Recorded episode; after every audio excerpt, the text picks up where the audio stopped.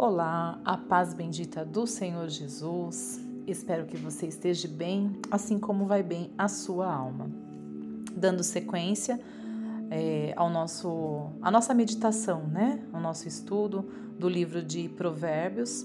Hoje nós iremos falar do capítulo 9. Então, Provérbios de Salomão, capítulo 9, onde aqui ele vai fazer dois convites, né? São dois, é nos apresentados dois banquetes. Né? Então, a sabedoria construiu a sua casa e ergueu as suas sete colunas. Versículo 1. Então, aqui, a sabedoria, ela edificou a sua casa. Ela firmou os seus pilares em bases sólidas.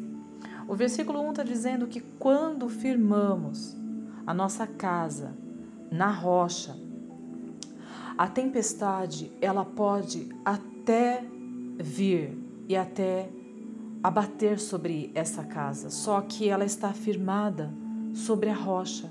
Então ela não será destruída, ela não cairá. E ainda de não cair, de não ser destruída, ela servirá de apoio, a nossa casa, ela servirá de apoio, de pilar para aqueles que firmaram a sua casa sobre a areia, porque aqueles que firmam a sua casa sobre a areia movediça, no tempo da aflição, no tempo da tempestade, no tempo dos ventos contrários, essa casa ela é destruída, ela cai, ela é abatida. Mas a casa que é firmada sobre a rocha, e essa rocha é uma pedra angular que foi posta de esquina, ela foi rejeitada, ela foi rejeitada por muitos, mas aceita por milhares também. E essa rocha, ela é edificada na nossa casa espiritual, porque os pilares que sustentam, eles são estão sendo construídos sobre essa rocha, e é uma rocha inabalável. Seus pilares, eles são firmes. Eles são firmes. E um dia, a palavra nos diz que nós é, também seremos estes pilares templo do nosso Deus, porque todo aquele que vencer e optar, né, fizer a escolha pelo vasto banquete da sabedoria, ele será firmado nessa rocha. O versículo 2 nos diz que ele já preparou um grande banquete, misturou os vinhos e arrumou a mesa. Ora, aqui nos apresenta um anfitrião, né, que ele já preparou a festa, já preparou a mesa, né, e está chamando né, os convidados para essa grande festa, para esse banquete. E o anfitrião diz que já preparou, né, que ele já nos preparou, assim como está escrito também no livro de João, capítulo 14, que diz que Jesus ele foi nos preparar um lugar para que aonde ele estiver esteja nós também. Então, ele já preparou o caminho. Ele é o caminho, a verdade e a vida. Ele é o caminho que prepara, que nos conduz para este grande banquete. Assim como na parábola das, das bodas, que Jesus vai nos contar que a parábola do banquete, né, um banquete também, só que é o banquete do casamento. Mateus 22, ele vai dizer que Jesus ele contando essas parábolas e ele disse: "O reino dos céus pode ser ilustrado como a história de um rei que preparou um grande banquete de casamento para o seu filho.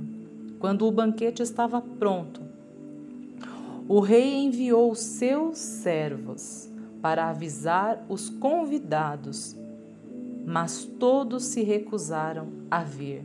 Olha, aqui o rei ele está fazendo também um convite, assim como aqui no, no livro de Provérbios, capítulo 9, versículo 3, ele diz: Enviou as suas servas para convidarem a todos. Do ponto mais alto da cidade, ele clama, ela clama, os teus servos clamam, assim como na parábola onde Jesus está dizendo que ele enviou os seus servos a convidarem para um grande banquete.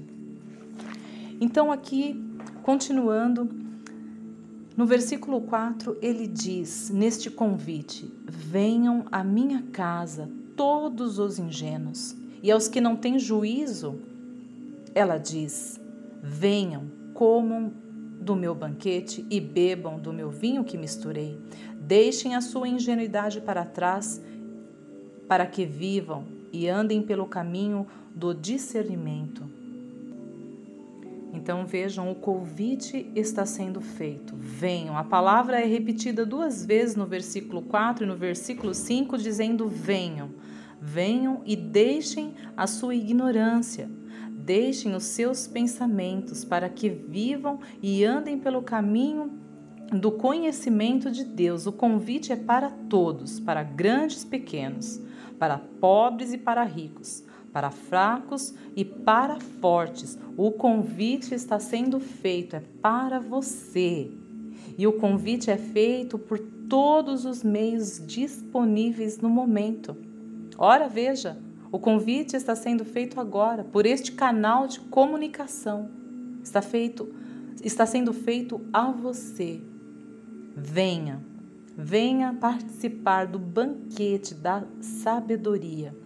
Venham à minha casa todos vocês que ainda não têm sabedoria, não têm entendimento. Venham para a festa, sirvam-se à vontade, porque tudo, o banquete já foi preparado. O mesmo convite é feito também no livro de Isaías, no capítulo 55, no versículo 1. O mesmo Senhor fazendo o convite: Vinde a mim, vinde a mim. E o convite ele é feito para participar dessa festa e assim como na parábola é, da parábola das bodas do casamento, Continuando, eu vou ler aqui a parábola da capítulo 22, que ele fez o convite, enviou seus mensageiros, porém alguns é, insultaram os seus servos, zombaram e até mataram os seus servos. E esse rei ele ficou furioso e enviou seu exército para destruir os assassinos e queimar a cidade deles, e disse a seus servos: O banquete de casamento está pronto. Os meus convidados, porém, não são dignos dessa honra. Agora, saiam pelas esquinas e convidem todos que vocês encontrarem. Então todos os servos trouxeram todos e que encontraram, tanto bons como maus. Veja, repetindo, o convite está sendo feito para todos. Quando o rei entrou para recebê-los, notou um homem que não estava vestido de forma apropriada para o casamento. Veja, o convite é feito, mas tem a maneira apropriada de se apresentar para esse grande banquete. Porque, amados, ninguém vai para uma festa. Se você é convidado para uma festa, você não vai com roupas velhas. Você vai escolher a sua melhor roupa, ou você vai comprar roupas novas, sapatos novos. Você vai se arrumar adequadamente para essa festa de casamento. Você não vai com roupas velhas. E aqui eu faço uma observação. Deus, ele realmente ele quer nos encher da sua sabedoria, mas tem que ser com roupas novas, com vestimentas novas, realmente nascer novamente, ser a nova criatura. Deus, ele não faz é, a costura, o remendo né, em roupas novas. Veja, quando o rei entrou para recebê-los, notou então que esse homem não estava vestido da forma adequada e perguntou-lhe, amigo, como é que você se apresenta sem roupa de casamento? O homem não teve como responder. Por quê? Porque nós temos que realmente nos vestir de vestes da santidade, sejam em todo o tempo alvas as tuas vestes. Versículo 6 do Provérbios, continuando: Deixem a sua ingenuidade para trás para que vivam. andem pelo caminho do discernimento. Olha, aqui ele está dizendo: deixem a sua ignorância para trás para que vivam. Ou seja, até o momento vocês estão mortos espiritualmente. Cresçam, deixem de ser meninos na fé, inconstantes, para que cresçam espiritualmente, para que possam ser alimentados de alimento sólido, não mais de leite como uma criança é alimentada, mas com alimento sólido como só adulto pode ser alimentado. Então deixem a sua inocência no sentido de ser crianças e ser ignorantes no sentido ao entendimento da palavra de Deus para que vivam. Quando ele fala dessa ingenuidade e deixar de ser criança, é deixar de ser meninos no entendimento, é isso que ele está querendo dizer. Deixem os seus falsos mestres, as suas falsas doutrinas e vão pelo caminho das Escrituras para que tenham conhecimento e tornem-se sábios para a salvação. No versículo 7, Salomão ele vai fazer aqui uma observação. É, ele vai colocar as diferenças entre aquele que aceita o convite da sabedoria e o zombador. Quem repreende o zombador recebe insulto como resposta. Quem corrige o perverso prejudica a si mesmo. Não se dê o trabalho de repreender o zombador, pois ele o odiará. Repreenda, porém, o sábio, e ele o amará. Instrua o sábio, e ele crescerá na sabedoria. Ensine o justo, e ele aprenderá ainda mais. Aqui há uma observação: não devemos dar aos cães o que é sagrado, nem atirar as nossas pérolas aos porcos. Caso contrário, sabe o que eles farão? Eles pisarão nelas. Eles pisarão e, voltando-se ainda, eles poderá nos despedaçar. É isso que ele, o zombador, ele vai fazer isso. Ele vai ter essa atitude, ele vai ter esse posicionamento porque ele não aceita ser corrigido, porque ele é soberbo. Repreender aquele que é insensato, que é nécio, é sim receber afrontas, zombarias, desprezos e ódio, porque eles nos odiarão. Eles odeiam aqueles que o disciplinam, porque não querem ser corrigidos, desejam permanecer nos seus erros, nos seus desvarios. Quando Jesus, entrando em Gadara, na província dos Gadarenos, saíram-lhe ao encontro dois endemoniados, vindo dos sepulcros.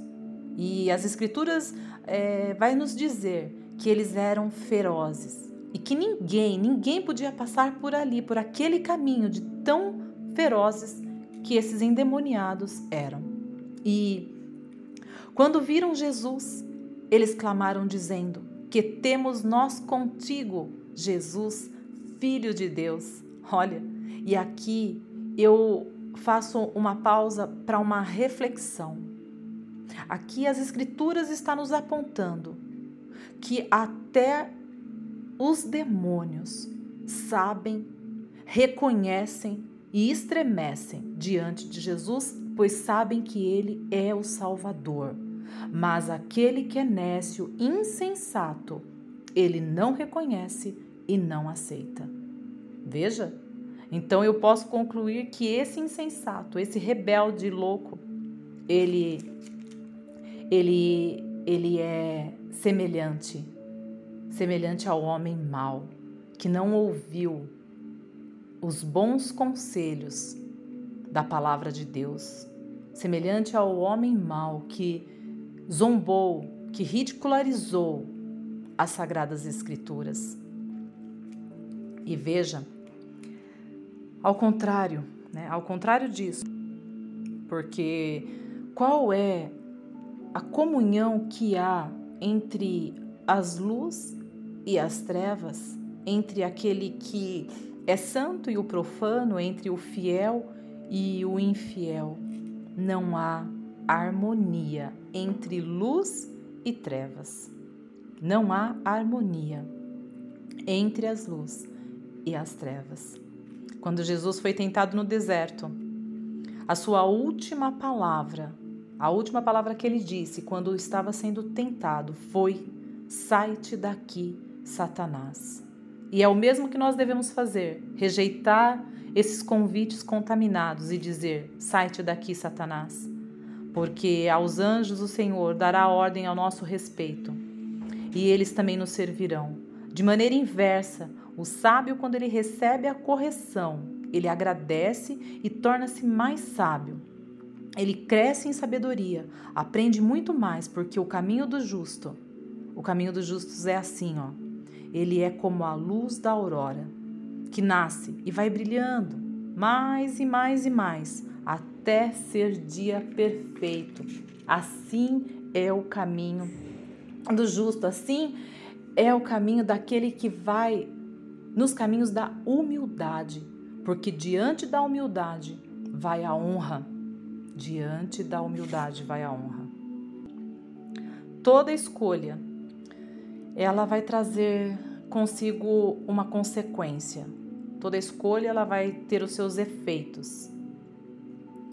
Então, prosseguindo nos versículos 10 até o versículo 12, e é o tema central realmente do livro de Provérbios de Salomão.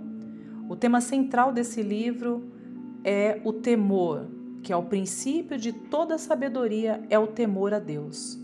E aqui no versículo 10 ele vai dizer: o temor do Senhor é o princípio da sabedoria. O conhecimento do eterno, do santo, resulta em discernimento. A sabedoria multiplicará os seus dias e tornará a sua vida mais longa. Olha que promessa maravilhosa da parte de Deus, dizendo que se nós buscarmos e optarmos por esse banquete, que é o banquete da sabedoria, da busca constante, diária a Deus, tornará os nossos dias mais longos. Se você se tornar sábio, o benefício será seu Porém, se desprezar a sabedoria, sofrerá as consequências. Então, ação e reação. O, realmente, o temor a Deus e a busca constante e intensa em conhecer os seus preceitos, os seus ensinamentos, os seus mandamentos resultará em bênçãos sobre bênçãos. Os versículos 10, 11 e 12 vão nos ensinar que quando temos o temor, a reverência, para nos aproximar de um Deus que é três vezes santo e para conhecê-lo, para servi-lo, nós devemos ter essa busca quando o buscamos de todo o nosso coração, com toda a nossa alma. Esse comportamento essa atitude, ou seja, essa ação, ela vai resultar, ela vai trazer bênção sobre bênção para as nossas vidas. Os benefícios, eles serão inúmeros. Há várias promessas na palavra de Deus. E a promessa é essa: Ele multiplicará os nossos dias, renovará as nossas forças, tornará a nossa vida mais longa e frutífera Salmo 126, 6 vai dizer que aquele que caminha, aquele que faz a sua escolha por trilhar os caminhos da sabedoria, ele vai andar por esse caminho, lançando a sua preciosa semente, andando e chorando, ou seja, carregando cada um a sua cruz. Mas, no entanto, há uma promessa que ele voltará trazendo consigo seus resultados ele colherá, ele terá uma boa colheita de frutos bons, frutos com abundância. Esta é a promessa maravilhosa que está na palavra de Deus. Aqui ele vai continuar, só que ele vai mudar agora. É, no versículo 13, ele vai dizer sobre outro tipo de banquete. É o mesmo convite. O convite é o mesmo, e, e é para as mesmas pessoas. O que muda aqui é quem faz o convite, é o anfitrião. E para qual vai, o que vai mudar também é a, para qual finalidade. Então ele prossegue. No versículo 13 até o 18, ele vai dizer sobre a mulher insensata, né, a ignorante. A mulher aqui, simbolicamente, é, é representada, eu já vou dizer, né, do que representa essa mulher insensata, essa mulher é, louca, o que representa, qual é o banquete que ela está apresentando, qual é o convite que ela está fazendo. Então, prosseguindo, ela senta-se à porta, à sua casa, no ponto mais alto da cidade. Olha o paralelo que ele está fazendo com os primeiros versículos deste capítulo. E clama aos que passam pelo caminho, ocupados com seus próprios assuntos, e diz: Venham à minha casa todos os ingênuos. Olha o paralelo com o versículo 4. E aos que não têm juízo, ela diz: Água roubada é mais refrescante. Pão comido às escondidas é mais saboroso. Porém, mal sabem, ali estão os seus mortos. Os seus convidados estão nas profundezas da sepultura.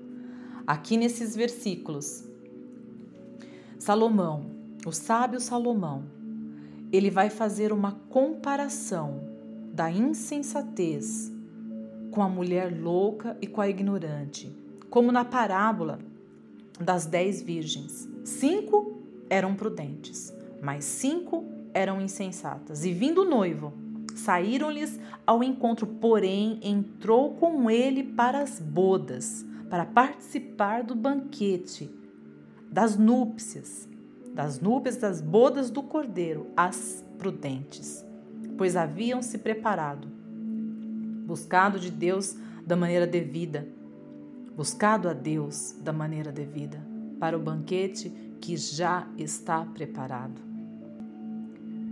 Então aqui algumas vezes as escrituras é, vai comparar essa mulher, personificar essa mulher pela é, insensatez, sendo infiel com um adultério espiritual. Ela é comparada como um adultério espiritual. Se não, vejamos, essa mulher, e podemos fazer assim, né, um paralelo né, com, com as falsas doutrinas, com o evangelho distorcido, fraudulento que estamos vendo crescer a cada dia que se aproxima, cada dia que se aproxima da nossa total redenção, há um aumento, há um aumento do evangelho distorcido. E eles também, eles clamam em alta voz. Vejam, nós estamos vendo, são mercadores da fé, são hipócritas, estão transvestidos com roupas de santidade, porém, no seu interior são lobos vorazes, em busca da sua presa, em busca da sua próxima presa, porque são gananciosos, amantes das riquezas e do mundo. Olhem o que eles dizem. Eles fazem como aqui a mulher insensata. No versículo 15, clama aos que passam pelo caminho Venham à minha casa todos vocês ingênuos e aos que não têm juízo, ela diz. Veja, aos incautos, aos desapercebidos, aqueles que não têm discernimento, que não sabem discernir o certo do errado. Só cai nessa rede, nessa cilada, aqueles que não buscam o banquete da sabedoria. Então eles vão participar do banquete da loucura. E ela continua a convidar aqueles que não têm entendimento. Não têm entendimento e não buscam por ele da maneira devida. Então, fatalmente, eles cairão na sua falácia, nas suas filosofias vãs, eles serão escravizados por ela, porque se fundamentam em tradições humanas, nos princípios deste mundo e não em Cristo. O fundamento está nos princípios do mundo, nos preceitos do mundo, nos conceitos, nas ideologias mundanas e não em Cristo. Mas o Espírito de Deus afirma claramente que nos últimos dias alguns se desviarão da fé, ou aqueles que nem têm a fé devida. Eles vão dar ouvidos a espíritos enganadores, a ensinamento de demônio, voltando-se, e eles vão fazer isso. Eles vão se voltar às fábulas, porque vão rejeitar a verdade. E por que, que eles vão fazer tudo isso? Porque eles vão seguir os seus próprios desejos. E sabe o que acontece? Sabe por que esses templos estão recheados de multidões e multidões estão buscando esses templos? Que diz: venham para cá, só aqui você vai ter, você vai ter libertação, você vai ter a chave do carro, a chave da casa. Sabe por que esses templos estão lotados? Porque esses mesmos, esses procurarão mestres que lhes digam apenas aquilo que eles desejam. Eles vão procurar os falsos mestres, aqueles mestres que lhe digam aquilo que está intrínseco no seu coração, ou seja, o desejo pela soberba, pela riqueza. Essa mulher lhes dirá: então, assim, venha, as águas roubadas são mais doces e o pão comido às ocultas é mais saboroso. Olha o convite que essa mulher insensata está fazendo aos incautos, aos desapercebidos. Amados, a água, ela simboliza a vida, e a vida, ela não pode ser roubada, ela é ganhada, ela é um presente de Deus. Satanás, ele também tentou fazer isso, roubar a vida eterna lá no jardim do Éden, mas Deus, com o seu poder, preparou um caminho, preparou o nosso pão da vida. Veja que pão diferente aqui a mulher insensata está oferecendo, pão comido às escondidas, mas o nosso pão vivo que desceu do céu, ele foi sacrificado para todos verem e para todos aceitarem e ficarem inexcusáveis mediante a morte sacrificial e vicária de Jesus Cristo na cruz. Jesus, ele é representado como o nosso pão da vida, ou seja, aquilo que vai nos dar alimento, como a água pura e cristalina para saciar a nossa sede. Somente Ele, somente Ele, por meio dele, através dele, o ser humano ele pode ser completo. Sem ele, o ser humano é vazio. Ele é desnutrido. Falta o pão, falta a água. Em cada ser humano há este vazio que só pode ser completado por meio de Jesus Cristo. E louvado seja Deus que nos preparou o nosso pão nosso pão vivo. É como na oração dominical, né? Pai nosso que estás no céu, santificado seja o teu nome. Venha a nós o vosso reino, seja feita a tua vontade, assim no céu como na terra. O pão nosso de cada dia nos dá hoje. Ele é o nosso pão diário, ele é o nosso alimento diário, assim como nós precisamos nos alimentar do nosso alimento para a nossa, nossa condição física, nós precisamos também ter o alimento espiritual, porque sem ele estamos mortos. E aqui ele vai continuar no versículo 18. Mal sabem, porém, que ali estão os mortos, os seus convidados, todos esses que aceitam esse, esse convite do banquete da loucura, eles estão mortos. Os seus convidados estão nas profundezas do inferno. Aquilo que é feito às ocultas, em algum momento, em algum momento será descoberto. A palavra nos diz: o teu pecado, ele te achará. Em vista disso, tudo que a mulher estranha e insensata ela, ela conduzirá os seus seguidores, os seus convidados à morte. às profundezas do inferno, porque o seu banquete, ele é contaminado pelo engano, pela mentira, pelo orgulho, pela rebeldia, pela soberba. E sabemos que a soberba, diferentemente da humildade que precede a honra, a soberba precede a queda, a ruína. E quem aceitar esse banquete que está contaminado é como é como uma água, um copo de água. Você olha o copo de água, ele é água. Só que você não sabe que ali tem uma gota de estricnina que vai te matar. Assim, as falsas as falsas doutrinas, as falsas religiões, elas elas fazem. É uma capa de verdade, porém, no fundo há mentiras embutidas. Então, posto tudo isso, esses dois banquetes, a pergunta que eu faço é: qual será a nossa escolha? Qual será a nossa decisão?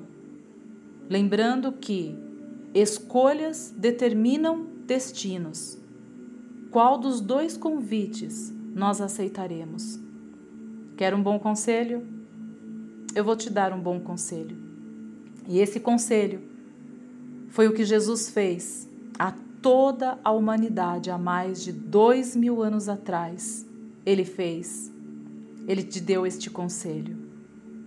Vinde a mim, todos os que estáis cansados e oprimidos, e eu vos aliviarei.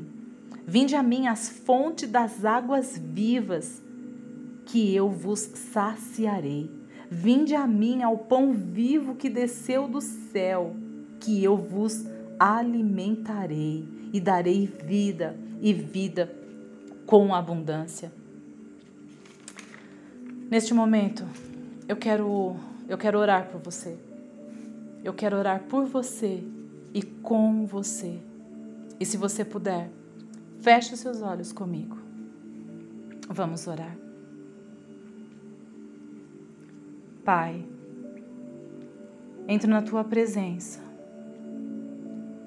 com temor e reverência à tua santidade e ao teu grande e eterno poder, para te pedir neste momento que através do teu Espírito Santo sejamos atraídos para buscar, para ouvir e para entender a Sua santa palavra, para que possamos fazer escolhas sábias que nos conduzirão à Tua presença, fazer como Maria, que escolheu estar aos Teus pés, aos pés de Jesus, fazer também como aquela mulher, a pecadora, que derramou sobre os teus pés o vaso de alabastros, e com as suas lágrimas ela enxugava os seus pés.